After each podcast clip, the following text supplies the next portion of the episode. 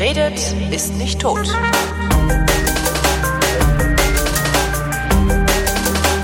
Willkommen zu einer Fotografie, in welcher Chris Marquardt, der wesentlich mehr von Fotografie versteht als ich, so freundlich ist mir zu erklären, äh, wie das mit der Fotografie so geht. Wir befinden uns auf dem Vrind-Fototag, zeichnen sozusagen live on tape auf und zwar vor Publikum. Äh, macht euch mal bemerkbar, damit uns das auch jemand glaubt hinterher.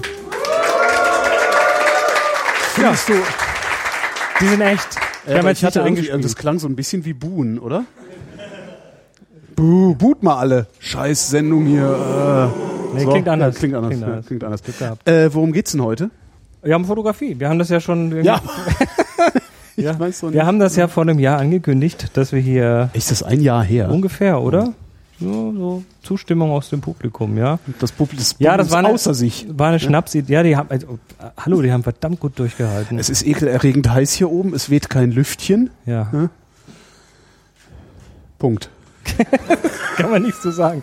Ja, äh, die, die Helden, es haben ein paar Helden, haben Wasser rangeschafft, Danke. dass wir nicht ja, verdursten gern- müssen. gern Dafür geschehen. tausend Dank. Ähm, Ja, bitte. Danke auch für Spirituosen. Wer hatten die Spirituosen rangeschafft? Äh, hier, er das? hier. Genau. Herzlichen Dank. Ich Herzlichen, werd- herzlichen Dank. Ich werde die Mirabelle verkosten. Ja, wir haben Worum den. geht's heute? Ja, worum geht's heute? Wir, wir haben hier so, so verschiedenes Zeug gehabt, ne? Also wir Ja. fingen, wir fingen an mit Shaming the Holgi. Ja, du hattest gesagt, ich sollte extra äh, hässliche Fotos mitbringen, schlechte Fotos mitbringen, Na, damit wir drüber reden können. Dann waren die gar nicht so schlecht. Nee, so, äh, das, äh, anscheinend kann ich das doch besser, als ich immer. Du hast einbilde. langsam, das ist das Problem, weißt du, wenn du, wenn du anfängst, was zu können und dann jemand sagt, mach mal schlecht, dann Ja. kannst du es nicht mehr schlecht machen. Außer du bist richtig gut. ne? Also ich kenne das von Muss äh, gut sein, um Musikern. schlecht zu genau, machen, von ja. Musikern kenne ich das. Genau. Die, die am besten spielen können, können auch am schlechtesten spielen, wenn, Ja. wenn sie das müssen oder Genau. wollen. Ja, Ja, das war, das war so der Anfang. Dann das war sind der Anfang. Was ich ja nach wie vor nicht so richtig, ähm, oder wa- was, was ich immer noch nicht wirklich kann und wo ich eigentlich auch gerne noch den einen oder anderen guten Rat hätte, ist wirklich Essen fotografieren. Also, weißt du, so Ach, das soll ich jetzt dem Essen Stegreif Instagram. Ja, genau. Erklär mir doch mal, wie man Essen vernünftig Instagrammt. Vernünftig Instagram. Das ist ein Oxymoron. Ähm, die, ja, ich meine, da, da greifen eigentlich die üblichen Sachen, ne? hübsche Komposition, dass, die, dass die Sachen so angeordnet sind, dass sie schön sind. Wir haben heute so ein bisschen drüber geredet, was, was Eyecatcher sind, wie äh, Aufmerksamkeit geleitet wird. Und da bist du natürlich beim Essen auch an dem an den gleichen Regeln. Entschuldigung, ich war abgelenkt. Ich habe gerade Bier gereicht bekommen. Ich hoffe, es ist Bier. ich, äh, Ach, das ist dieses fiese. Ja, danke. Du Aber vielen Dank. ich Das auch, ist, na dann. das ist so ein, nee, das ist so ein, so ein, so ein, so ein Öko, Sozi- Soziobi, du, ne? Damit förder, also mit diesem Bier förderst du soziale und kulturelle Projekte in der Nachbarschaft. Und ganz nebenbei veränderst du das Wirtschaftssystem. Es ist wirklich kein gutes Bier. Willst, willst du den. Namen nennen? Nee, ist nee, lass assi. mal. Mhm. Mhm. Und was sagst du? Ich finde so schlecht nicht. Echt nicht? Nö. Ist, vielleicht ist das auch Geschmackssache, ne? Ich habe jetzt aber schon lange Also nicht mir mehr ist das Bier zu, getrunken. mir ist das zu, äh, äh, zu süßlich. irgendwie. Ist es so ein Also bisschen, so, so, ja. so ein bisschen so. naja, ich stell's mal Aber hier an so einem unten geschenkten. Gaul schaut man nicht ins Maul. Tolles Bier, Jungs, danke. Einem geschenkten Bier schaut man. Das sich funktioniert da nicht. Ich habe das auch schon mal versucht. Das, da kommst du jetzt auch nie wieder raus. Das ist gut. So, wie war das nochmal mit dem Essen fotografieren eigentlich? Naja, also ich sage ja, die, die Regeln sind eigentlich die gleichen. Eine schöne Komposition, ähm, vielleicht tatsächlich einen, ein Subjekt im Bild, also was weiß ich, dass die, die rote Tomate in der Mitte oder Ja. die, die halt in der Schärfe liegt. Du hast ja bei so Essen noch bist du auch relativ nah dran. Das heißt, du hast auch auch mit kleinen mit kleinen Sensoren, mit mit Smartphones und so hast du natürlich auch die Möglichkeit, ein bisschen mit der mit der Schärfentiefe zu spielen. Was du natürlich hast, ist ein Lichtproblem. Ne? Im Restaurant ist es meistens komisch beleuchtet. Ja, da baust du dann eben kurz deine Blitzanlage. Entschuldigen Sie, darf ich nee, grad mal? äh, Das geht natürlich nicht, aber ähm, da kannst du natürlich schon gucken, wo kommt das Licht denn her? Also du hast ja im Restaurant viele Lichtquellen und hast du möglicherweise vielleicht, wir haben ja heute mal so ein bisschen über Backlight, also Licht von Mhm. hinten geredet, funktioniert natürlich bei Essen gut, wenn sich da auf dem Essen vielleicht ein bisschen was reflektiert. Also wenn du dich so ein bisschen drumherum bewegst und dann vielleicht die, die, die Lampe vom Nachbar, die über dem Nachbartisch hängt, sich dann im Salat wieder irgendwelche schönen Reflexionen macht. Ja, die Geräusche im Hintergrund. Ich find's gut. das macht nur Atmosphäre. Ich find's Rost. Ähm, dann haben wir noch so ein Ding und das ist der Weißabgleich. Du hast in Restaurants ja meistens so schummrig warme Beleuchtung. Kann ich mit meinem Smartphone einen Weißabgleich eigentlich machen? Kann ich, komme ich da ran? Oh, das kommt drauf an. Also bei auf dem iPhone, da gibt es zum Beispiel genügend Apps, die das können. Also Ja, okay. hast du dann irgendeine Zusatz-App für 99 Cent, die das die dann als Kamera irgendwie einen Weißabgleich kann. Ähm, Wobei diese Apps mir dann immer wieder, da, mir geht es halt auf den Sack, dass ich, wenn, sobald ich mir so eine Fotografie-App runtergeladen habe, erstmal wieder lernen muss, die zu bedienen, weil die halt. Mach ich ja auch nicht. Das geht mir total auf den Also Keks. zum einen mache ich Belichtung manuell an der Stelle. Das heißt, Mhm. äh, auf dem iPhone, du tappst auf dem Bildschirm dahin, wo du scharf haben willst und dann macht er auch gleich die Belichtung Genau. dahin. Und dann hast du rechts nebendran so eine kleine Sonne und Mhm. das kannst Die du hoch und runter schieben, genau. ziehen und schieben und dann kannst du heller und dunkler machen. Weil so, je nachdem, was auf dem Teller ist, sieht es manchmal zu dunkel oder zu Mhm. hell aus. Und was ich dann manchmal mache, ist, wenn ich dann den Weißabgleich nicht hinbekomme, dass ich die hinterher nehme und das Bild hinterher noch ein bisschen nachbearbeite und dann noch mal ein bisschen an der Farbe ziehe. Also so ein klein bisschen neutraler, weil manchmal diese halt, die Sachen halt dann so richtig gelb aussehen Ja. von diesem Warmlicht und Ja. das ist nicht schön. ja, und überall Kerzen und sowas. Ja. Mhm. Ja, und dann halt vielleicht ein bisschen übersichtlicher. Also äh, wir hatten Du meinst nicht so voll wie der Teller. Das war halt der kleine Vorspeisenteller und ich durfte mich am Buffet bedienen und man kann da halt immer nur einmal hin und ich habe gedacht, ich will aber alles. Wir hatten beim, beim Holgi-Shaming hast du das eine Bild äh, mit, ich glaube, umge 25 verschiedenen Sachen auf dem Ja, Tellerchen. alles. Alles, was auf dem Vorspeisenbuffet war, habe ich das war genommen. früher wie beim Marché, ne? wo man dann so Genau. den Teller so um drumherum Gurken geschichtet hat, damit man dann noch mehr, mehr Krautsalat draufkriegt. Nicht wahr? Fläche vergrößern durch Gurken. Und das Stück Fleisch unten drunter verstecken, damit die es an der Kasse nicht sehen. Das ja. machen die, das machen die ja in, ähm, ich verrate jetzt ein Geheimnis, beim Norddeutschen Rundfunk in der Kantine. äh, am Salatbuffet. Da Ist kosten so? die Eier extra. Und es gibt da so einen Sport, äh, Eier zu klauen, wenn man sich einen Salat vom Buffet holt. Echt, die Eier kosten da extra. Also das Ei so unterm Salat zu verstecken, dass an der Kasse äh, äh, niemand merkt, dass da ein Ei drunter liegt. Geht das nach Gewicht? ja, ich, das weiß ich gar nicht. Ich glaube schon, aber das Ei, Weil halt das ist ja- Ei das ist kostet ja- halt extra. Also wenn du ein Ei hast, kostet ein Ei halt Also extra. früher, du machst. früher, da war ich immer wieder mal in Stuttgart im Marché und da, da waren, da haben die nicht gewogen, sondern nur die, die Schüsselgröße berechnet. Das war natürlich klasse, weil du konntest da so, Das ist nett. Ja. so, so Türme bauen. Ja, kannst du auch mit, obwohl da machst du lieber Paprika, ne, um das, den Rand zu erhöhen. So Paprika. Gurkenscheiben haben da gut, also so, ein, so, eine, so eine Blume aus Gurkenscheiben. Gurkenblume. Die Gurkenblume, so ähnlich wie die Scherbe. Hier hat jemand reingerufen. Äh, wenn du reinrufen willst, musst du aufstehen, herkommen, dir dieses Mikrofon nehmen und da reinsprechen. Nee, äh, man versteht dich nicht, wenn du jetzt was sagst. Das ist, also, klar ist dann die Spontanität weg. Das ist ja aber dann dein Problem. Keine ganzen Gurken. Keine ganzen Gurken. Jetzt kannst, Keine- du, äh, leg's ruhig wieder hin. Ja, das, oder, oder machst halt so aus ganzen auch blöd, Gurken. blöder Zwischenruf, weil So ist die ganze Spontanität weg. Ja, Pech. Ne, da, da kannst du Palisaden aus ganzen Gurken. Das hätte ich jetzt eben aus Paprika gemacht. Also, also aus, aus so Paprika, Ja. ne, also Paprika so Streifen abschneiden Ja. und die dann, also da kommst du dann höher mit.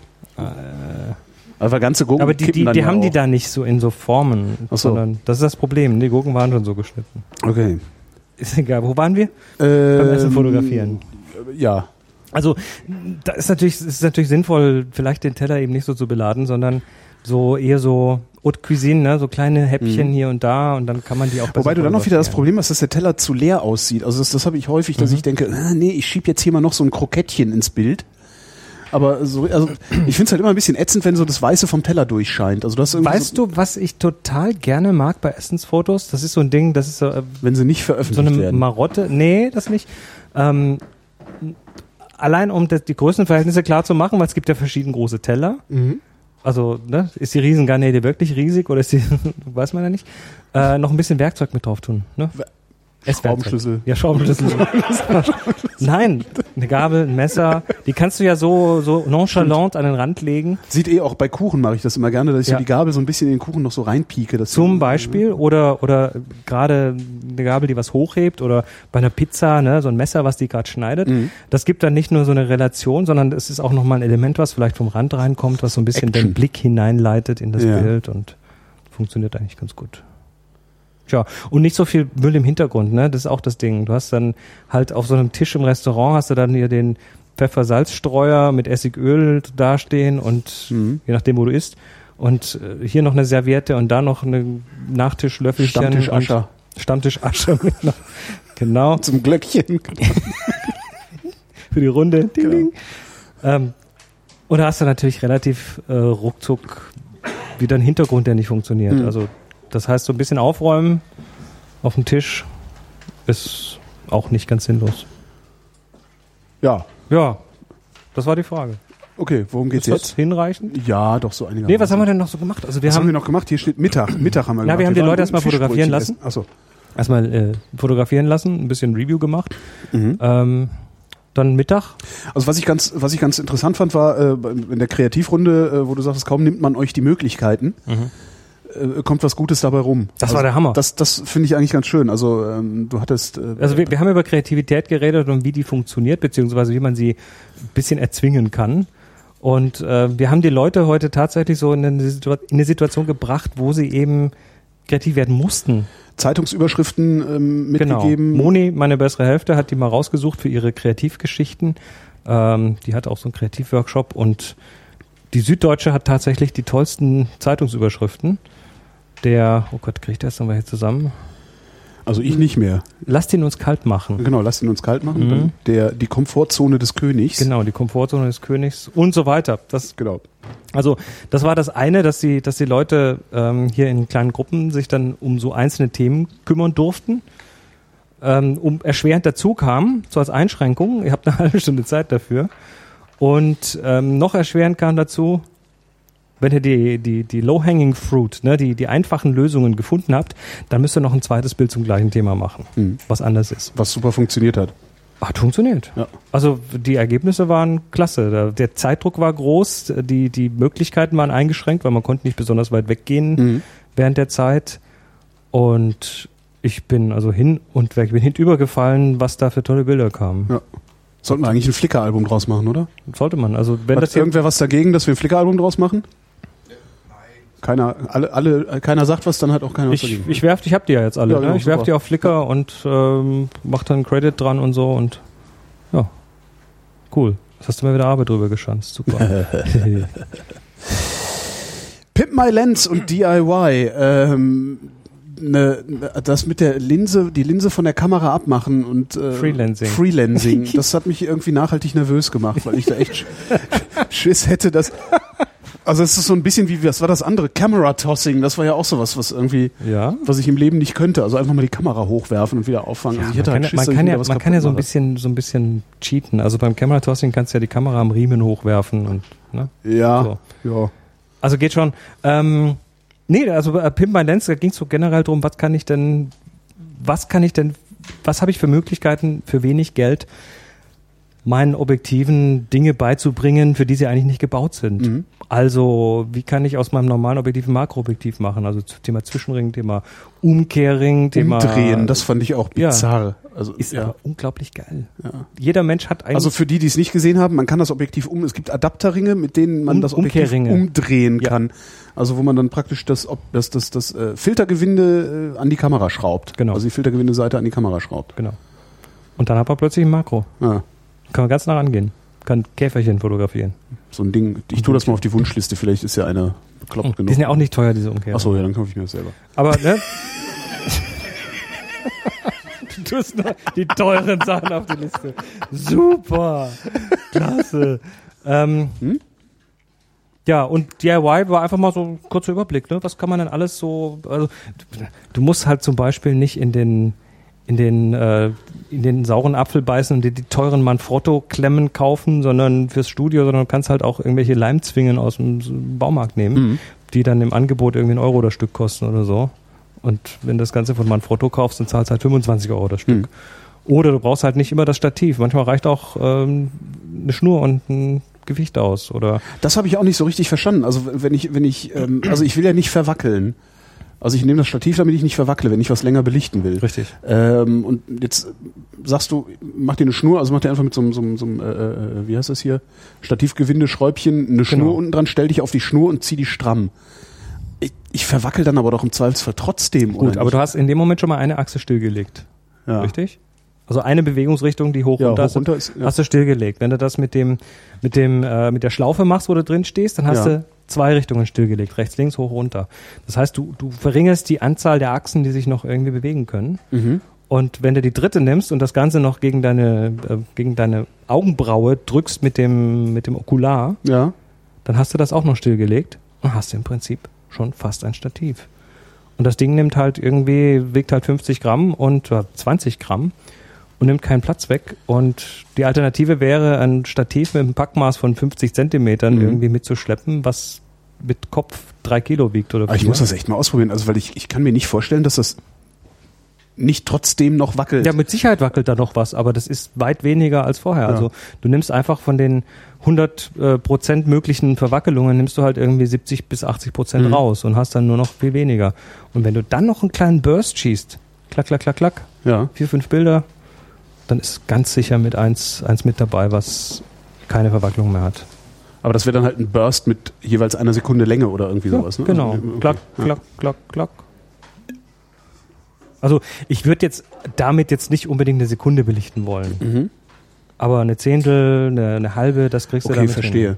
Okay. Also die, die, Also nicht die, für eine die, Langzeitbelichtung, wie das, wie das mit dem Stativ machst, sondern nur, falls du, ja, okay. die zweiminütige Belichtung Ja. vom, vom, was weiß ich, die, die, die Landschaft, die Mhm. du mit zwei Minuten in der, in der Dämmerung belichtest, die kriegst du damit auch nicht scharf. Okay. Nee. Da, darum ging es mir, weil Nein. ich, okay. Nee, ich hatte gedacht, der, oh, prima, ein, ein Ersatz für ein Stativ, aber ist es dann halt in dem Sinne nicht, sondern nur in dem Sinne, dass ich, ja, wenn ich mal eine Jetzt müssen wir auch noch Sekunde machen will. kurz auf das Freelancing zurückkommen, weil haben wir Ja, nicht weiter Entschuldigung. geredet. Ja, genau. Da, da, ein Teil davon war das Objektiv von der Kamera abzumachen Also wir, und wir, praktisch so vor die Kamera zu halten und da dann so mit rumspielen und Genau. hin und her. Also wir, wir hatten wir hatten geredet über diese Zwischenringe, der, die, den, das Objektiv ein bisschen von der Kamera quasi zu entfernen, den Abstand zwischen Objektiv und Kamera zu vergrößern. Das macht Makro. Ähm, dann haben wir geredet über Shift und Tilt, also die Möglichkeit, das Objektiv parallel zu verschieben Mhm. und dadurch eben Perspektiven zu korrigieren und das Objektiv zu kippen, also die Schärfeebene zu kippen und damit dann eben so einen Tilt-Shift-Effekt hinzubekommen, so einen Miniatureffekt. Und das nächste Ding ist halt dann tatsächlich so, ein- so ein Balgengerät, ne? Das kennt man, so eine Ziehharmonika zwischen Kamera und Objektiv. Und das ist teuer und gibt's auch nicht mehr neu zu kaufen. Und Entschuldigung, da muss man, muss man entsprechend äh, halt ja, sich abzuhelfen wissen. Und äh, die eine Möglichkeit, diese Geometrie zwischen Kamera und Objektiv äh, zu verändern, ist, naja, das Ding halt einfach von der Kamera runterzunehmen und es vor die Kamera zu halten in einem gewissen Abstand. Und dann rieselt dir aber natürlich der ganze Scheiß in die Kamera rein. Ne, da, muss man nicht so, der- da muss man nicht so so empfindlich sein. Da muss man nicht so empfindlich sein. ähm, Nein. Das Ja. kannst du nicht, das ist, das, dir stehen die Schweißperlen Ja, auf der Stirn. genau. Ich denke immer, dann ist, ich denke halt immer, es ist sowieso sofort alles kaputt. Also wenn ich das Objektiv wechsle, mache ich das auch immer sehr schnell, weil da rieselt ja alles rein. Jetzt erzähle ich dir was. Mhm. Da ist Staub in der Luft, ja. Ja. Das ist so. Schlimm, ganz schrecklich. Zwei, zwei Sachen dazu. Punkt eins, dieser Staub ist in der Luft. Ne? Der liegt nicht auf dem Fußboden rum, sondern Mhm. der ist in der Luft, der Ja. schwebt. Warum tut er das? Weil er klein und leicht ist. Mhm. Der schwebt. Mhm. In dem Moment, wo du das Objektiv von der Kamera runter machst, glaubst du, der entscheidet sich in dem Moment und sagt, oh, jetzt werde ich schwer und fall runter? Naja, wer, wo steckst du drin? Im Staub? Kennst du den Staub persönlich? genau. Das, Du, Staub. nee, aber da könnte ja irgendwie statisch irgendwas geladen sein und dann macht's und zieht den so an und dann ist alles voll. Ich weiß auch nicht, ich habe sie wahrscheinlich einfach Das war die alle. eine Sache, die ich dazu sagen möchte. Die zweite Sache ist, Du hast sie nicht alle. nee, nee, Okay. die zweite Sache ist, hast du ein Zoom-Objektiv? Ja. Was ist denn so ein Zoom-Objektiv? Das ist eine Luftpumpe, Ja. richtig? Mhm. Weil du zoomst rein und raus so. Ja, äh, äh, mhm, mhm. Da muss ja irgendwie die Luft, die da. ja, aber da gibt's ja bestimmt irgendwo ein verstecktes Geheimventil, das nicht, äh, warum Nee. gibt's denn da zu grinsen? Nee, also du hast, du hast zwischen diesen, äh, zwischen diesen Tuben, also diese Röhren, die sich da bewegen, hast du bei den teuren Objektiven noch irgendwie so Samtfilter und solche Geschichten, die das also versuchen, so ein Mhm. bisschen abzuschließen, aber der Staub ist teilweise so klein, der kommt da natürlich rein. Also, und so, Kinder, ist das, wenn jemand keine Ahnung hat. also äh, große Sachen kannst du damit wegbekommen. Ja. Aber was weiß ich, einen dicken Pollenklumpen, der da im, im Mai irgendwie durch die Luft segelt. Aber äh, du kannst den Staub nicht vermeiden. Deshalb gibt's ja dann diese Entstaubungsanlagen in den Kameras, die den, die den, den Sensor schütteln, bevor, Mhm. also das kennst du jetzt von der 100D, machst du aus und dann steht da Sensorreinigung. Sensorreinigung und dann äh, Das irritiert mich immer ungefähr so sehr wie bei Lotus Notes, das am Ende sagt Replizierung und Synchronisierung. Und ich habe Mhm. nicht die leiste Ahnung, was das macht.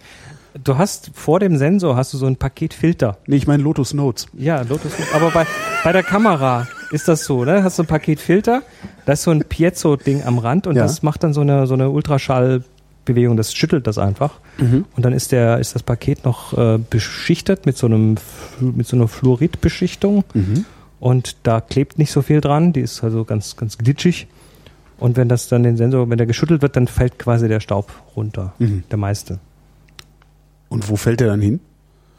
Also der, liegt dann, Manche- der sammelt sich dann in der Kamera. Manche Kameras haben da tatsächlich so ein Stück Klebeband drin. Ach. So eine Klebefläche. Und wenn die voll ist, dann hast du den Salat. Ja, Ich glaube, das dauert eine Weile. ja okay. Also, das war so Pimp My Lens, DIY-Dingens, was wir gemacht haben. Und ja, jetzt nehmen wir eine Sendung auf. Wir nehmen schon eine Sendung auf. Jetzt sage ich ja, jetzt nehmen Achso, wir eine Sendung auf. okay. Die- In diesem Moment, Hm? Aktuell. Und da wollen wir ein paar Fragen beantworten. Ach genau. Ja, Ich hab ja- du, du hast, du hast äh, äh, Zuschauerfragen. Genau, Zuschauer. Ähm, Zuschauerfragen. Nee, ich habe ich hab vorhin mal, äh, also bevor das hier losging, vor ein paar Tagen schon, irgendwie eine Mail rumgeschickt und da haben Leute tatsächlich hier äh, so ein paar Fragen eingeschickt schon vorher. Mhm. Und hier gibt's noch live ein paar Leute, die was sagen äh, oder fragen wollen. Ähm, es kam von No Name, von Anonym, kam eine Frage rein. Spiegelreflexkameras besitzen eine Spiegelapparatur, die das Licht in den Sucher projiziert. Dadurch bleibt der Sensor geschützt vor den durch die Objektivlinsen gebündelten Lichtstrahlen, die ja doch sehr viel Hitze erzeugen können. Hm, Das kennen wir so. Lupe über Mhm. Ameise und dann Britzel und nicht mehr gut. Wie, steht es bei, wie sieht es bei den Systemkameras aus? Hier entfällt ja der Spiegelmechanismus und somit kommt der Sensor ununterbrochen mit dem gebündelten Licht in Berührung. Ja, aber die haben doch auch einen Verschluss, oder nicht? Wie viel Lichthitze toleriert der Sensor ohne zu verbrennen? Also verbrennen in Anführungszeichen. Was, was, was, äh, ja, die haben einen Verschluss, aber wenn du komponierst auf einer spiegellosen Kamera, Stimmt, du willst das Bild ja du sehen. siehst wenn das Bild, kein- ja. Das heißt, der ist tatsächlich offen, während du Ja. dein Bild äh, machst. Und ähm, ich habe die Antwort nicht. Ich weiß nur, dass es wahrscheinlich nicht ganz so schlimm sein kann. Weil sonst es halt ansonsten, schlimm, also sonst wären die Kameras ja ständig im Eimer. Ansonsten wären da relativ schnell relativ viele Regressansprüche bei den Mhm. Kameraherstellern und ich vermute, dass sich, sich da schon abgesichert haben. Außerdem fokussierst du ja eine, so eine Sonne zum Beispiel auch nicht auf den Punkt, sondern das ist immer eine Fläche. Mhm.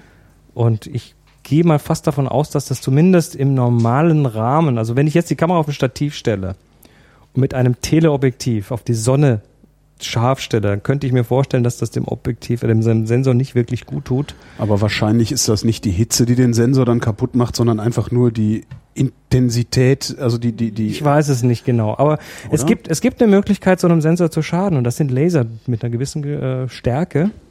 Die, also die normalen, so diese Pointer-Laser, die man so beim, bei einer Präsentation verwendet, sind da in der Regel nicht das Problem, aber es gibt tatsächlich Laser, die dann so im Unterhaltungsbereich, in Diskos und so eingesetzt werden, die teilweise stärker sind und die den Sensor tatsächlich schaden können. Weil das ist ein sehr starkes Licht, was dann auch Mhm. nochmal zusätzlich gebündelt wird und was dann irgendwie entweder Pixel oder ganze Zeilen kaputt macht, so Verstärker kaputt macht und hast du plötzlich auf dem Sensor so eine durchlaufende Linie, das habe ich Mhm. schon gesehen.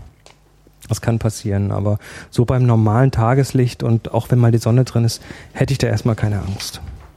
So gefühlt. Ja, ich auch nicht. Also ich habe auch noch nie gehört, dass irgendjemandem der Sensor kaputt gegangen wäre, weil es draußen zu hell war. Ich habe da als auch, so, ich also sehe da auch in den Kameramanuals relativ wenig Warnungen davor. Normal haben die doch bei allem, was irgendwie Regressanforderungen nach sich ziehen könnte, haben die doch normalerweise immer Millionen Warnungen und macht dies nicht und macht das nicht und ähm, das nicht. Jetzt möchte Marc ja mal was dazu sagen, Marc aus Bremerhaven. Ich weiß es damals von den analogen Leicas, die, bei denen ist das ja auch so, dass die keinen Spiegel vor dem äh, Sensor bzw. vor dem Tuch haben. Die haben Mhm. ja so ein Verschlusstuch gehabt. Und da war in der Bedienungsanleitung stand drin, man darf die Leica nicht gegen die Sonne länger in der Sonne halten bzw. hinlegen, äh, damit eben das Tuch nicht verbrennt.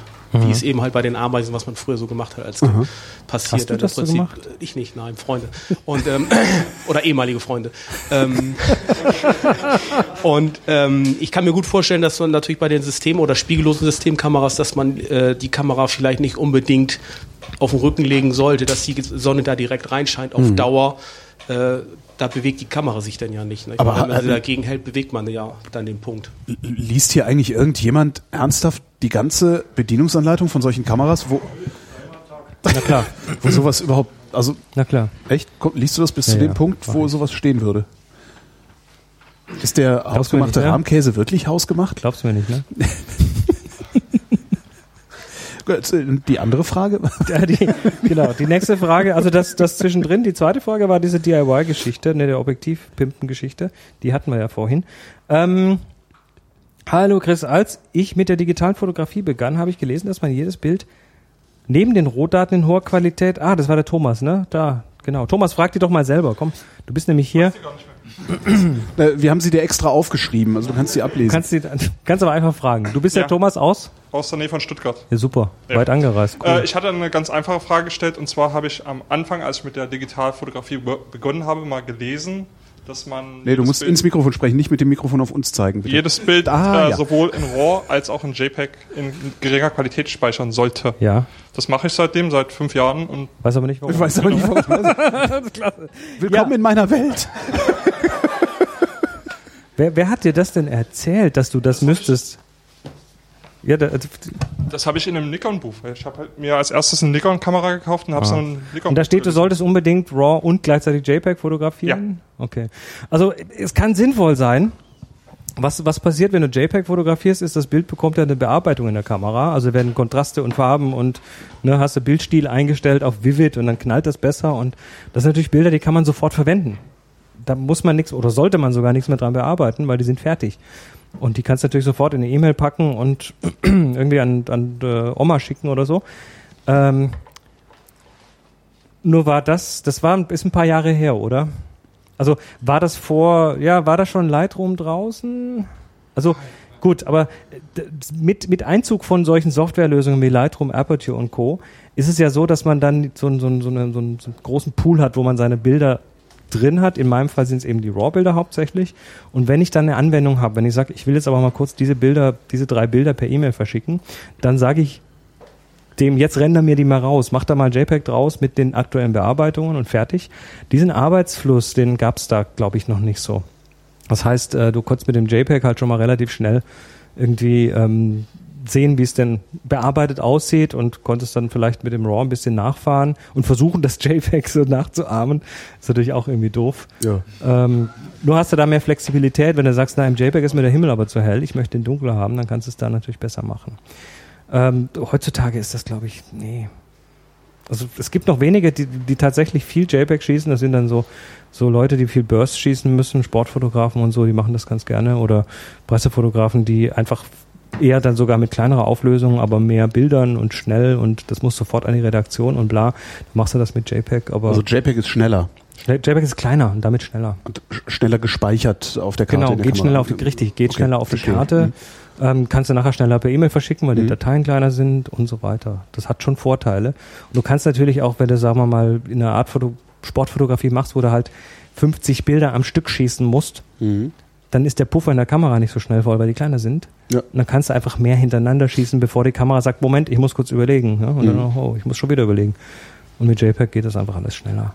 Aber ansonsten, wenn ich heute mir den, die Defaults anschaue von Lightroom, da ist, dann kannst du JPEG und RAW auf der Karte haben und dann ignoriert das das JPEG und nimmt nur das RAW, weil wozu braucht's das denn? Also das ist eigentlich nur Ballast heute. Und es gibt ein paar Anwendungszwecke oder Anwendungsfälle, wo es sinnvoll ist, aber ja, wenn man sich Arbeit sparen will nach der Familienfeier, um die 500 geschossenen Bilder allen zur Verfügung zu stellen, dann kann man da ruhig JPEG schießen. Hm.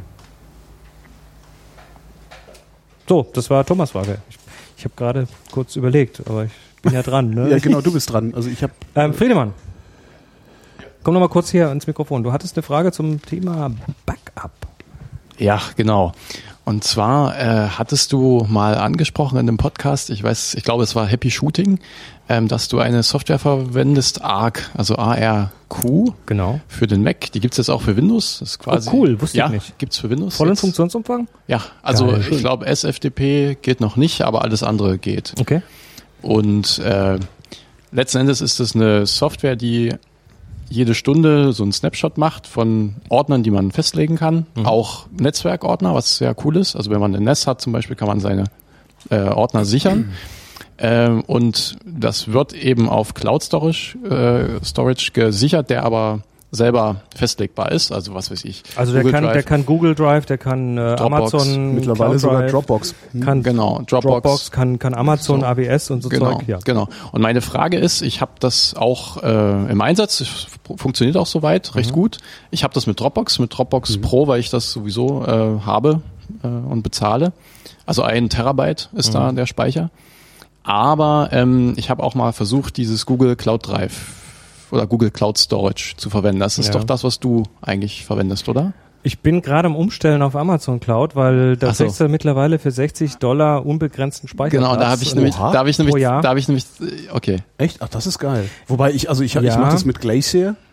Ähm, Und- Glacier, Glacier äh, ist auch ist relativ günstig, aber Ich nicht will- so ich- günstig. Ich, komme habe als, äh, ich hab anderthalb Terabyte in der Cloud mittlerweile. okay, nee, so viel habe ich nicht. Okay. Und ja. ähm, Glacier hat halt den Nachteil, dass du beim Zurückspeichern vier Stunden warten musst möglicherweise, weil die das irgendwie auf Bändern auslagern oder auf, ich glaube, es sind glaube ich DVDs oder optische Medien. keine Ahnung, was sie machen. Aber das, also mir reicht das. Also das, für mich ist das halt wirklich der Backup Der für, wenn ne? die Wohnung abbrennt. Also da ist, äh, Ja, ja, schon, ist das halt. genau. Ja. Ja, und, und also ich war erst bei, ich hatte Google Cloud äh, Storage verwendet, habe das probiert, aber dann stand, dass ich, dass man sich in der EU-Region nur anmelden kann, wenn man ein Business hat. Und man musste so eine Steuernummer angeben. Ach, Und daran hat das bei mir gescheitert, weil, also in den USA geht's wohl pri für privat, aber in EU ist es wohl, Ja, bei mir nicht, weil ich habe ein Business. Also du hast es als habe ich Business, da einfach ja, meine, genau. meine Steuernummer angegeben weil das, fertig. das war da so mein Problem. So, und bei, bei Amazon habe ich geschaut, dieses äh, Unlimited Everything Mhm. äh, gibt es in, in den USA, Ja. aber in Deutschland noch nicht. Und Achso, und du willst die Daten in Deutschland natürlich gesichert haben.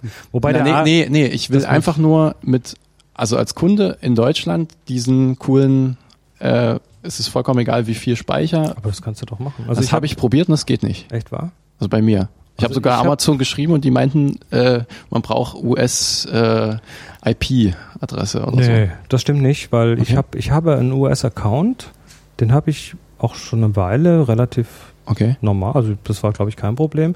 Und diese Ac- Account Credentials habe ich dann dort verwendet und denen ist es völlig Das egal, wo funktioniert von, sitze. von Deutschland Ich aus. da jetzt hin ab. Das Problem ist nur mit, äh, mit diesem äh, Storage, die begrenzen es natürlich schon auf eine gewisse Art, nämlich durch die Geschwindigkeit. Das ist nicht besonders schnell, was ich da hinschreiben kann. Ich bin mir jetzt noch nicht sicher, ob es an ARC liegt oder ob es an äh, Amazon Unlimited Everything liegt, aber ich vermute, dass die das ein bisschen drosseln, dass jetzt äh, also ich bin mittendrin in meinen anderthalb Terabyte. Äh, diese müssten jetzt noch so eine Woche ungefähr dauern, bis sie dann oben sind. Aber dann sind es ja nur noch inkrementelle Backups und dann ist es wieder okay. Dann kann man das nachts anschubsen um eins und dann läuft das. Also du meinst, das sollte funktionieren. also ich benutze es. Aber ist das eine äh, Zahlungsmethode aus den USA dann? Oder weil, Ich bezahle das mit meiner deutschen Kreditkarte. okay. Ja. Da muss ich nochmal schauen. Also, Also da, ich, ich weiß es nicht, ob das vielleicht bei mir ein historisch gewachsener Account ist, der irgendwie von früher noch übrig ist oder so. Das, ähm, aber vielleicht wissen das ja irgendwelche Hörer. Vielleicht kann das ja mal jemand in die Kommentare schreiben. reinwerfen Also in ich die weiß es nicht. Kommentare, wie das. das wäre schon geht. cool, wenn das, weil das ja keine Weiß- Begrenzung Weiß das wäre. irgendwer von den Anwesenden hier? Nö. Also ich meine, ich meine, das ist gerade das unschlagbare Angebot, 60 Dollar im Jahr für un, un, geil, Unlimited Hochspeichern und ähm, schnellen Zugriff. Das ist jetzt nicht wie Glacier nach vier Stunden, sondern du kriegst die Sachen halt relativ zügig. Du kannst ja, aber quasi mein, wie auf so mein einer Glacier kostet mich im Monat irgendwie drei Dollar oder sowas. Also das ist, äh, Ich sag mal anderthalb. Terabyte, dann wird's halt Ja, plötzlich, ich hatte halt irgendwie 15 Dollar im Monat dort und das summiert sich dann. Mhm. Und das waren deutlich mehr als die 60 Dollar im Jahr. Na, und ich glaube, man hat ja auch diese Zurückholgebühren ne, bei Glacier, was ja dann wegfällt bei dem normalen. Und bei dem Unlimited Everything hast du, glaube ich, eben keine Gebühren beim Runterladen. Also, ich, das Preismodell ist mir eben ein bisschen. Na gut. Danke. Äh, Marco. Marco, du hattest was, äh, das was sehr Involviertes. Ja, ich habe gedacht, ich habe eine ganz, ganz kleine Frage. Ähm, ich wollte einfach nur ein paar Worte über das Zonensystem. Das was? das Zonensystem. Das Ja, Zonensystem. ja, weil das so der. Also es gibt Kommt Bücher darüber, das ist ein sehr, sehr Ostzone. spannendes Thema, wie man richtig belichtet ist eigentlich so, das ist Ja. die Zusammenfassung. Und ähm, ich weiß, dass der Chris das sehr schön ähm, vereinfacht ähm, erklären kann und da würde ich mich sehr freuen, wenn er uns da Das Zonensystem. tun könnte. Das Zonen, also das Zonen, Heieiei. das äh, versuche ich jetzt mal ganz zu komprimieren. Äh, das Zonensystem ist, geht, kommt ursprünglich von dem Herrn Ansel Adams Mhm. und Fred Archer, die haben das zusammen entwickelt. Und das war eigentlich erstmal gedacht als ein System, um Belichtung zu lehren. Also es war gar nicht mal so unbedingt für nur Praxis, sondern das war eher so, ähm, so belichtet man richtig. Und das halt im Analogen, ne, das ging also los mit, wie kriege ich die Belichtung richtig auf den Film und wie kriege ich dann, also in den Kontrastumfang, den der Film abbilden kann und wie kriege ich dann diesen Kontrastumfang wieder aufs Papier, Mhm. Um dann einen schönen Druck zu machen davon. Und das ähm, ist so das komplette Zonensystem und das ist ein Höllending, aber ist eigentlich gar nicht so schwer. Und was ich mittlerweile davon verwende, ist tatsächlich nur so den Aufnahmeteil. Also das, was ich, wenn ich das belichten möchte, in die Kamera rein belichte. Und Ähm, ich glaube, das führt zu weit, das jetzt so im Detail zu erklären, aber generell geht es darum, dass wir den Kontrastbereich des Mediums, Sensor oder Film, einteilen in elf Stufen. Von Mhm. 0 bis 10. Oder in 10 Stufen, von 0 bis 10. Und ähm, jede von diesen Stufen ist eine Blendenstufe Unterschied. Also erstes Detail, bisschen doppelt so hell, doppelt so hell, doppelt so hell. Und dann bist du irgendwann bei 10 bei der Überbelichtung. Also zwischen Unter- und Überbelichtung hast du diese 10 ähm, Slices. Und in der Mitte, Zone 5, das ist, was quasi die Mitte ist von deinem Belichtungsmesser. Wenn du Belichtung misst, dann sagt der Belichtungsmesser, belichte so und das ist diese Zone 5, das ist die Mhm. Mitte. Ähm, bedeutet, wenn du mein Lieblingsbeispiel weißen Hasen im Schnee belichten möchtest, Belichtungsmesser, dann sagt der Belichtungsmesser, ja, nee, das muss in die Mitte. Weil genau das macht der Belichtungsmesser. Mhm. Der belichtet in die Mitte. Da ist der Film und der Sensor sind da am, am effektivsten, da können die am besten äh, mit dem Licht umgehen. Mhm. Und dann hast du nachher grauen Schnee und grauen Hasen. Wenn du einen schwarzen Kater im Kohlekeller mit der äh, belichten möchtest, mit dem Belichtungsmesser, dann passiert dir genau das Gleiche. Dann hast du hinterher ähm, den, die Belichtung auch im Grauen, weil dieser Belichtungsmesser immer versucht, in die Mitte zu belichten von diesem Helligkeitsbereich, den der Sensor kann. Das ist aber problematisch, weil du willst ja vielleicht den, der schwarze Kater im Kohlenkeller ist ja dunkler als in der Mitte und der weiße Hase im Schnee ist dunkler als, ist heller als im, als die Mitte. Also das Mhm. passt so nicht. Mach mal ein Foto von einem Blatt Papier. Du wirst genau dieses Ding sehen. Du hast nachher ein graues Blatt Papier. Und dieses Zonensystem ähm, erklärt so ein bisschen auch, was in welchem von diesen zehn Stufen sich am wohlsten fühlt. Also ein weißes Blatt Papier fühlt sich halt nicht in der Mitte wohl, sondern fühlt sich halt zwei Stufen über der Mitte wohl. Also zwei Blendenstufen heller als die Mitte. Um weiß zu sein und nicht grau. Um weiß auszusehen auf dem, Papi auf dem Foto nachher. Okay.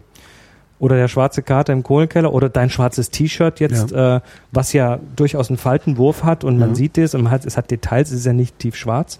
Das fühlt sich halt wohl und sieht gut aus, wenn es zwei Stufen unter dieser Mitte ist.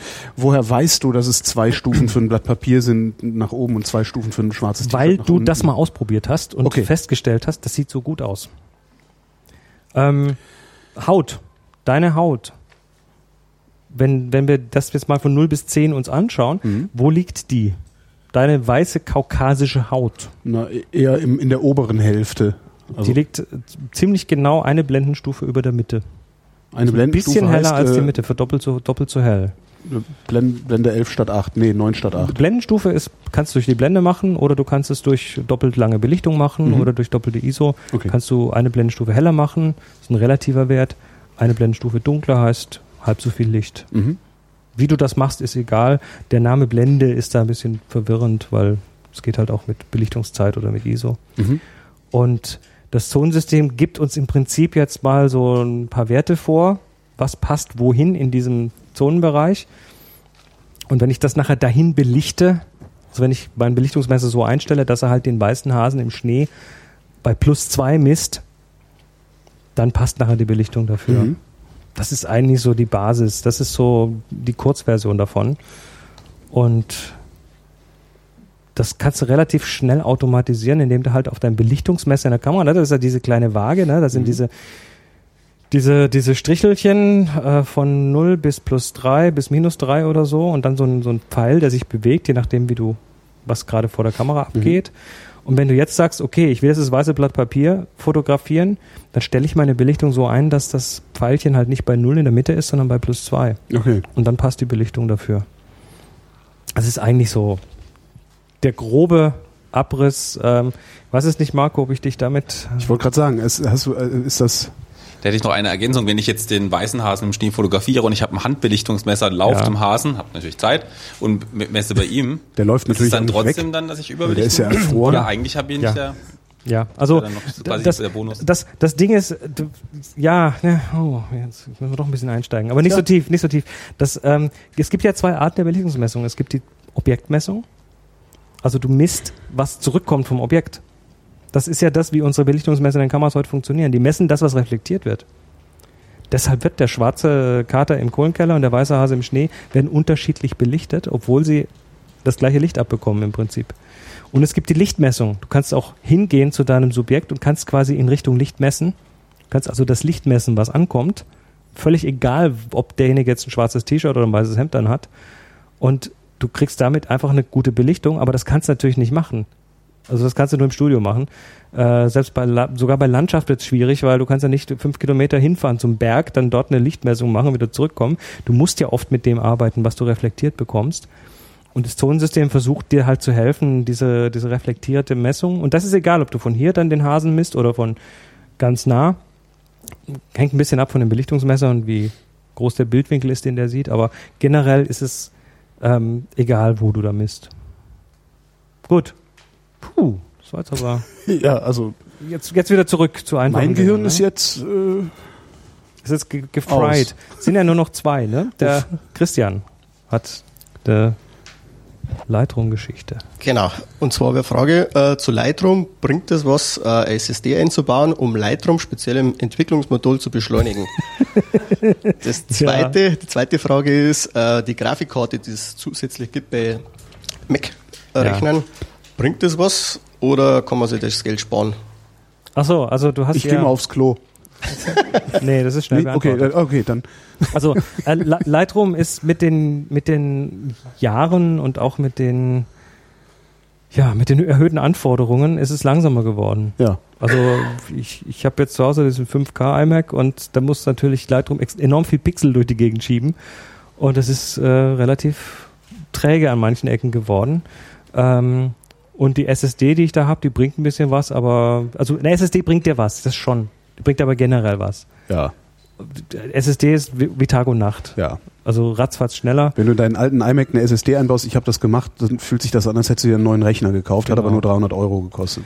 Ähm, also das würde ich so- sowieso momentan mal jedem empfehlen, Ja. wenn es irgendwie geht. Ich habe jetzt an Monis Mac Mini hinten dran äh, einen USB 3 Mhm. SSD rangehängt, das System drauf gemacht und das flutscht nur noch. Hast du einen Fusion Drive? Nee, noch Also weil ich habe an meinem iMac einen Fusion Drive, das heißt die äh, alte Festplatte, also die HD ist drin geblieben, die SSD ist dazugekommen und da ist irgendwie, jetzt frag mich, da ist irgendeine Magic drin, ähm, die macht, dass alles, was ich oft benutze, von der SSD äh, gefahren wird und alles, was ich nicht so oft benutze, von der HD. Und dadurch ist der, der, der fühlt sich wirklich an, als wäre es ein nagelneuer Rechner. Ähm, und äh, wenn du es dann beim, beim Fachhändler machst, hast du sogar noch Garantie drauf auf den ganzen Kram. Ja. Und das nimmt auch alle äh, Updates und so mit. Also das scheint irgendwie im BIOS Also oder weiß der Geier wo. Macht das ganz gut, ja. Das ist echt super. und, ja. und ich würde jetzt heute wahrscheinlich einen Lightroom nicht mehr auf einer SSD, äh, nicht mehr auf einer drehenden Platte fahren wollen. So generell nicht. Das ist einfach lang, langsam. Und die zweite Frage war, ach so, ja, diese Grafikkartenbeschleunigung.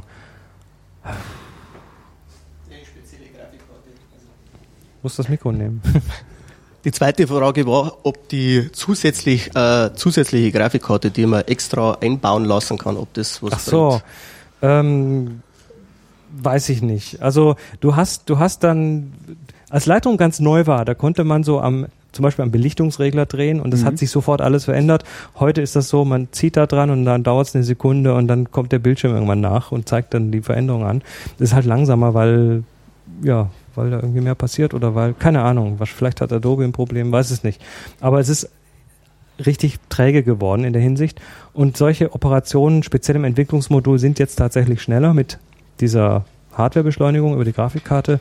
Das heißt, du kriegst wieder eher dieses, ich ziehe am Belichtungsregler und es wird in Echtzeit auf dem Bildschirm sich was verändern.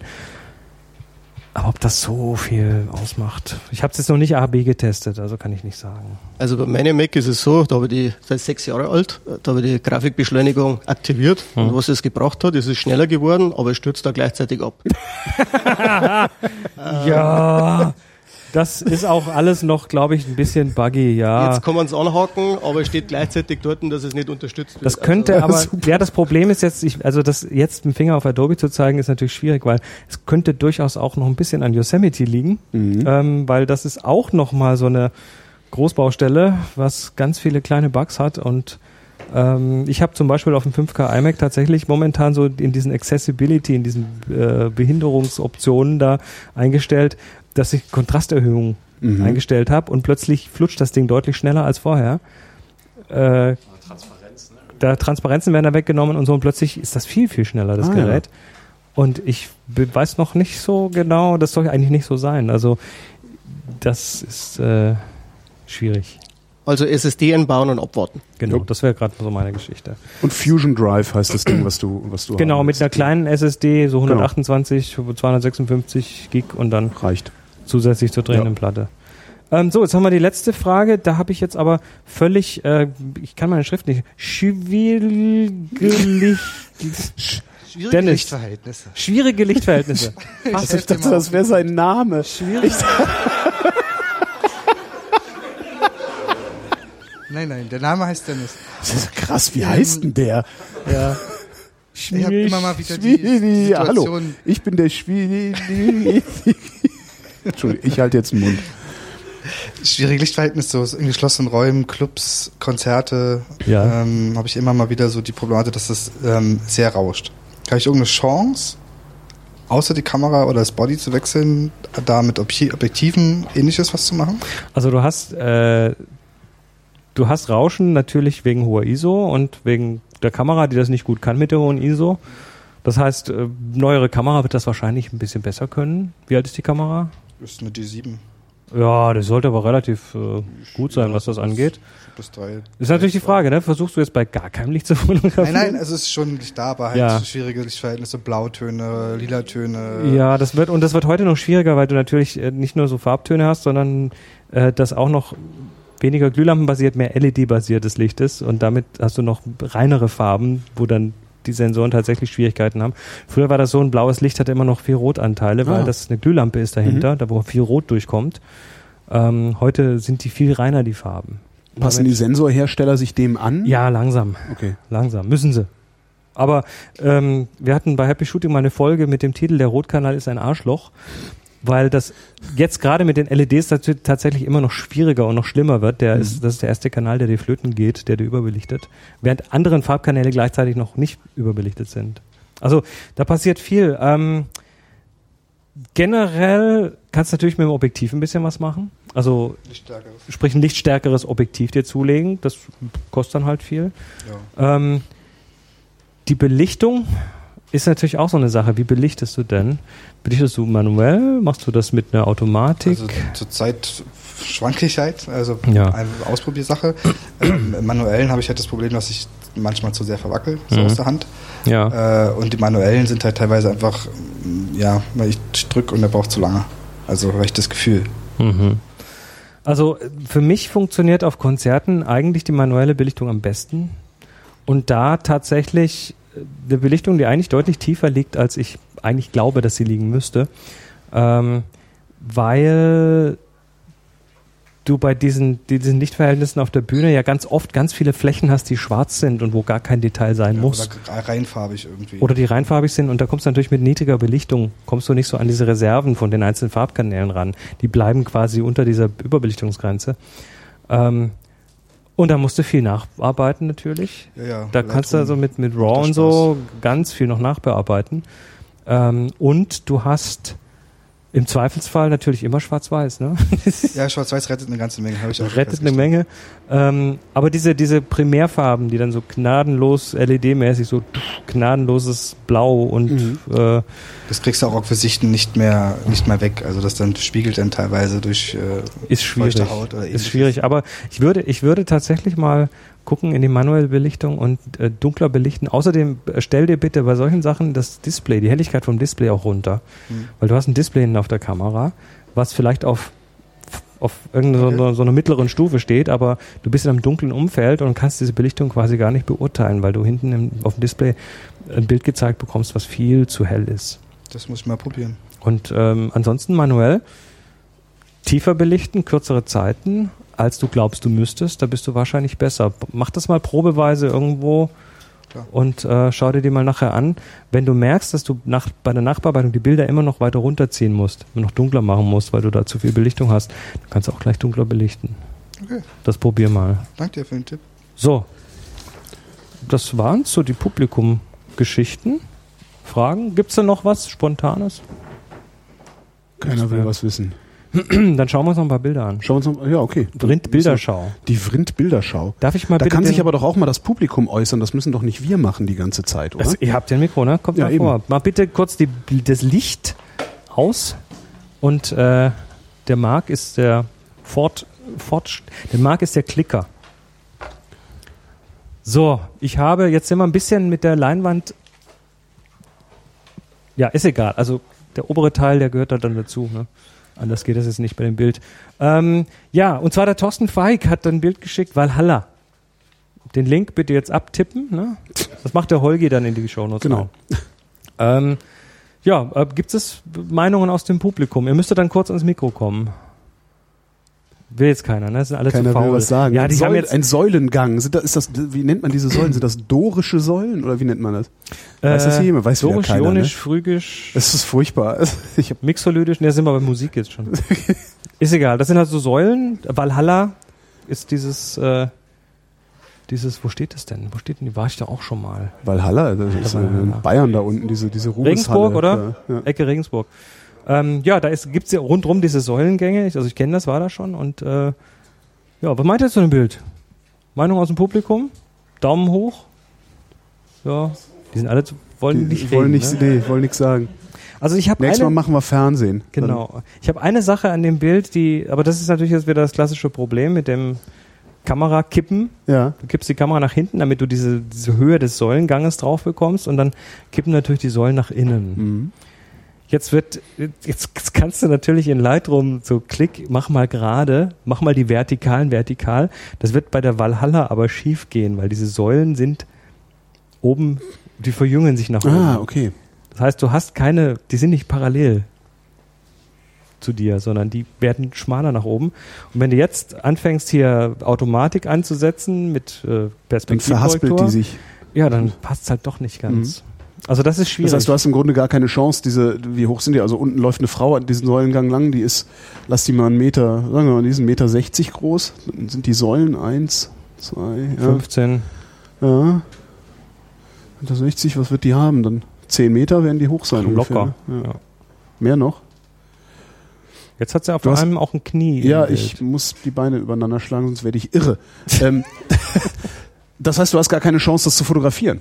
Doch, du kannst es so fotografieren und kannst nachher versuchen, das von Hand ein bisschen noch äh, Ja. perspektivisch zu entzerren. Musst nur darauf achten, dass die natürlich sich trotzdem nach oben verjüngen, die Säulen. Mhm. Das wäre so eine Geschichte. Aber ne, finde ich gut. Auch schön, äh, Thorsten, du hast da einen Titel dem Bild gegeben und nicht irgendwie IMG Ja, da stehst- da stehst du ja drauf, ne? 3156. Ja, ich, ich will Titel haben. Also Titel Selbst wenn es cool. Frau vor Säule heißen würde, ist Das ist völlig besser als- okay. ja, mhm. Solange es nicht DSC glüff, ne, blüpp, sonst was heißt. Gut, nächstes Bild. Ist übrigens ganz schön, ähm, diese DSC, man kann halt super nach äh, DSC 00001 googeln und sieht dann das erste Foto, das jemand mit seiner neuen Kamera gemacht hat. Das ist irgendwie ganz lustig, sich die Bilder dann anzugucken, was die Leute so fotografiert und hochgeladen haben. So, das äh, kennen die Berliner, Tim Fengler, Memorial, das ist das äh, Stehlenfeld. Ste- ähm, Stehlenfeld, genau, Holocaust, Holocaust Memorial. Ähm, ja, finde ich, finde ich cool, Ja, weil das, sehr äh, schön die Kontra also die Schatten. Das, ich meine, da kann man eh, wenn man so mit, mit Schatten und Kontrasten arbeiten möchte, kann man da eh mal ein paar Stunden mit der Kamera Ja. drin rumrennen und man findet immer wieder neue interessante äh, Geschichten. Geht im Übrigen auch im Jüdischen Museum. Die haben auch sehr viel äh, äh, wahnsinnige Lichtführungen da drin Aha. und gebrochene Fenster und so. Es ist wirklich sehr spektakulär. War ich noch nicht.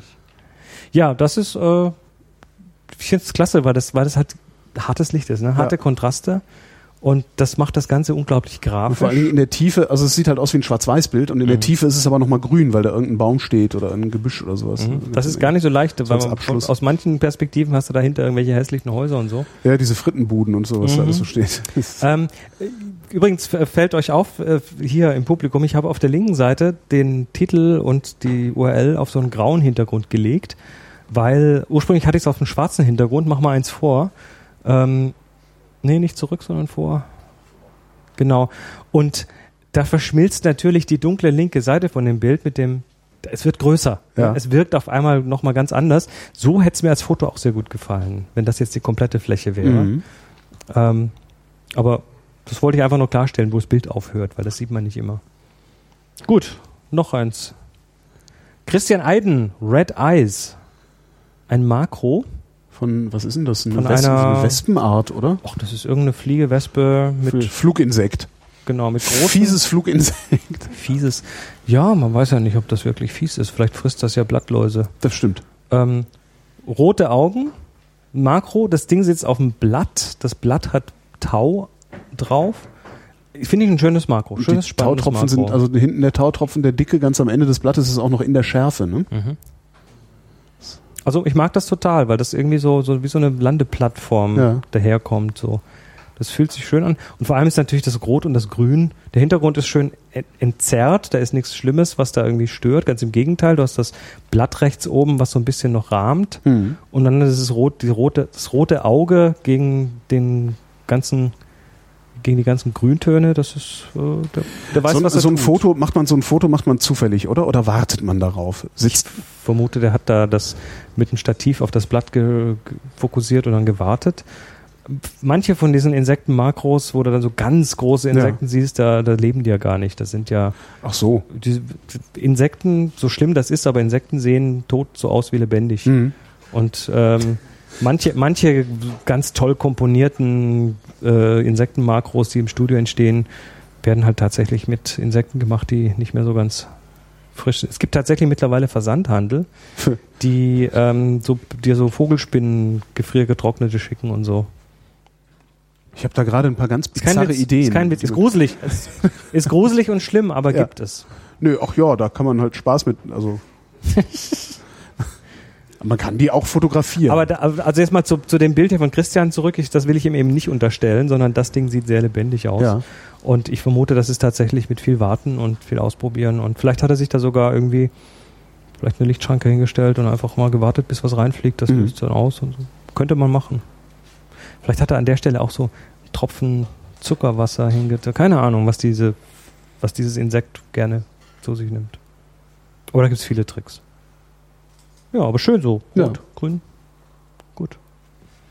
Zwei Straßenmusiker, einer mit einer Gitarre, einer mit einem Kontrabass. Und beide sind seltsam In. Schwarz-Weiß. In Schwarz-Weiß. Sie haben sich noch lustig angetan, damit so ein bisschen. Der eine hat eine Melone an. Ja. Auf. An.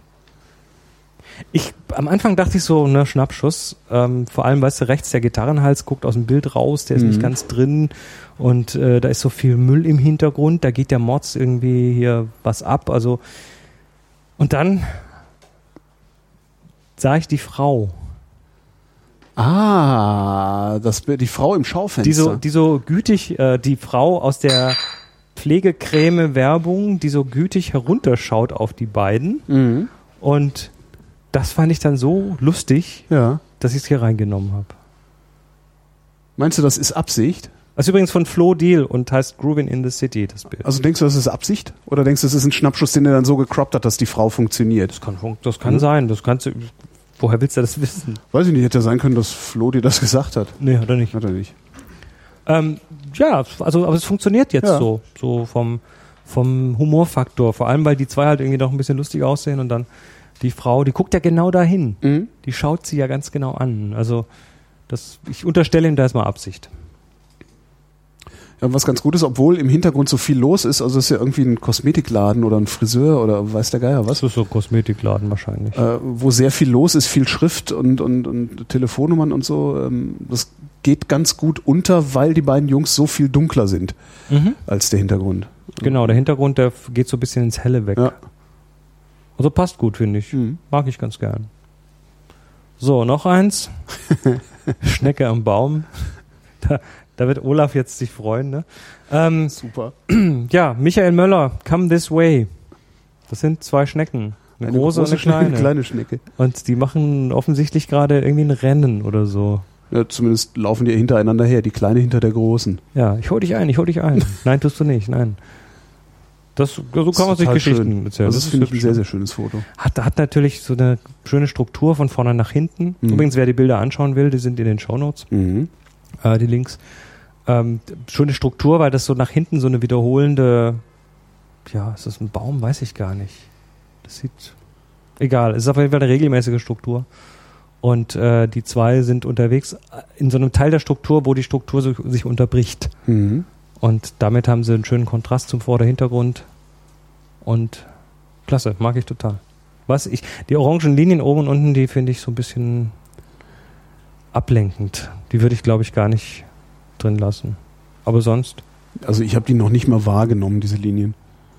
Wenn du nicht gesagt hättest, das sind orange Linien, hätte ich nicht gemerkt, dass da orange Linien sind. echt, Also, ja. mir sind die sofort ins Auge gefallen. Nee, ich dachte halt, da ist halt, das gehört halt irgendwie dazu. Aber ich So bin eh, eh kein Fan mehr von so künstlichen Rahmen in Bildern. Mhm. Also ich habe früher habe ich mal so weiße Rahmen um meine digitalen Bilder gemacht, aber das mache ich schon lange nicht mehr, weil ich es irgendwie, weiß nicht, mag ich nicht mehr. Ich finde es eh immer ein bisschen schade, also das ist so mein, meine Macke, ich finde es halt schade, dass Bilder aufhören, dass sie halt so, einen- so einen harten Rand haben. Und Dann musst du Video ich drehen. leg da, nee, dann ich, kannst du schwenken. und ich lege da halt dann gerne auch mal eine Vignette drauf, damit es so wegfadet am Rand. Weißt du, dass das nicht so diesem abgeschnitten ist. ist natürlich hier auch so. Das Bild hat oben und unten eine starke Vignette Ja. sogar. Und äh, was macht das? Es hält dich natürlich in der Bildmitte, weil du Ja. dann so gegen diesen dunklen Mhm. Rand, der schubst dich wieder zum Hellen zurück. Also das, das ist quasi so ein Abschluss. Und ich finde halt links, also der, der linke Bildrand, der so, so, so, so eine abrupte oder harte Kante bildet, ich finde das nicht schön. Also das ist aber wenn es jetzt auf Papier wäre, an der Wand hinge, dann wird es ja auch nicht ausfäden stimmt. in die Wand. ja, stimmt. Hm. Vielleicht liegt es wirklich an der Darstellung, ja. Vielleicht bist du einfach zu pingelig. Das kann sein. Ne? Nee, eigentlich nicht. Machen wir noch eins. Ja, das ist das letzte Sehr geil. von Klaus-Peter Schmidt. Meanwhile on Cloud Number 7. Knutschendes Pärchen am offenen F- Fenster eines Altbaus. Ja. Ist das deine Uhr, die da gerade Das war meine Reflexion Uhr, die gemacht gerade hat? die Reflexion gemacht Das kennen wir hat. von der Schule früher, ne? Ja. Lehrer ärgern. Ähm, ja, was sehen wir? Wir sehen so ein Hinterhofbild, äh, Fenster ähm, übereinander und ähm, Altbau-Kastenfenster. genau, so Kastenfenstern. Unten ist ein Pärchen, was da gerade am Knutschen ist. Sehr schön. Wie findest was, was, was hältst du denn? da- Also ich mag's, ich mag das Bild, ist schwarz-weiß. Ähm, was, was sagst du denn zu dem Thema Privatsphäre hier? Fremde Leute beim Knutschen fotografieren und dann- auch noch auf Flickr stellen? Ich, ah, schwierig, schwer zu sagen. Also wirklich schwer zu sagen. Also ich denke nicht, dass man sie erkennt. Andererseits weiß ich nicht, wie es wäre, wenn ich sie kennen würde, ob ich sie, ob ich dann nicht äh, wüsste, wen Oder ich wenn du sie selber habe. wärst. Oder wenn ich selber wäre. Und dann das Bild siehst. Ja. Das ist wirklich schwer zu sagen. Also es ist auch, glaube ich, so ein Grenzbereich. Also ich bin ja mittlerweile, also es hat auch ein paar Jahre gedauert, bis ich da hingekommen bin, aber ich bin, bin mittlerweile ja der Meinung, dass alles, was draußen passiert, öffentlich ist, fotografiert und äh, abgebildet werden können sollte. Ja, die Rechtsprechung sagt da was anderes ja, teilweise. das, ist, das ist leider das Problem. Also, aber ich, ich finde, wir, wir ich haben finde das okay. Also ich wir haben halt das, so viele. Kameras, so viel Geknipse. Äh, vielleicht sollten wir einfach einen anderen Umgang auch mit, mit, mit Kunst äh, finden als, als Gesellschaft. Ja, Das finde ich jetzt so ein Grenzbereich, weil es ist halt wirklich in deren privaten Räumen und sie stehen zwar an einem offenen Fenster, während sie sich küssen, aber ich glaube nicht, dass sie das auch gleichzeitig wie Öffentlichkeit empfinden. Also wenn ich auf der Straße rumlaufe und wenn ich meine Freundin auf der Straße küsse, dann empfinde ich das auch wie Öffentlichkeit, dann gehe ich schon davon aus, dass da eine gewisse Anzahl Menschen zuguckt und darum hätte ich dann auch kein Problem damit, wenn das jetzt fotografiert und veröffentlicht würde.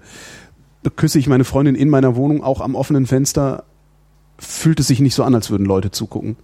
Das ist sch- eine schwierige Frage. Aber es Tja. ist halt ein sehr, sehr schönes Foto. Und das ist halt das nächste Ding, wo ich dann wahrscheinlich auch sagen würde, äh, okay, ähm, ich gehe das Risiko ein, den Arsch versohlt zu kriegen dafür, dass ich es veröffentliche.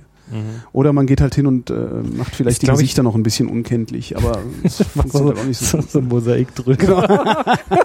Super. Ja, ich habe mal, ich habe bei mir, bei mir im Oder Flickr, schwarze Balken. bei mir im Flickr, äh, da gibt's ein Foto von einem Mädchen, das so einfach im offenen Fenster sitzt. Das ist auch ein Schwarz-Weiß-Foto.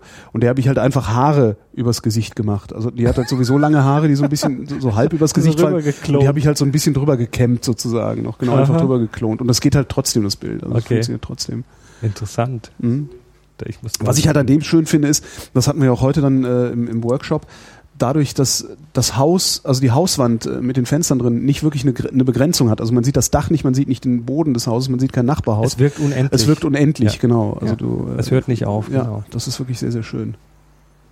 Tja, Herrlich. das war die Vrind-Bilderschau von der heutigen Sendung. Tatsächlich. Ja, dann ist ja die Sendung jetzt praktisch schon zu Ende, ne? Ist sie. Wir müssen jetzt auch äh, tatsächlich die Sendung beenden, weil wir haben noch eine halbe Stunde, in der wir noch ähm, für unseren für unseren Gönner noch von unserem Gönner noch ein paar Sachen verschenken hier. Und Was machst du jetzt in meiner Sendung Werbung für deinen ich- Sponsor? Das ist ich auch jetzt, nicht schlecht. Ja, ne? ich mache das jetzt einmal. Wie heißt- wie heißt das? enjoycamera.com. ja, wie heißt das, wenn man da billiger was kaufen will? Da muss man auch irgendeinen so einen Code eingeben. Ja, da kann man Happy Shooting 2016 eingeben. Happy man 5%. Shooting? Was ist das denn noch? Das ist so eine komische Sendung.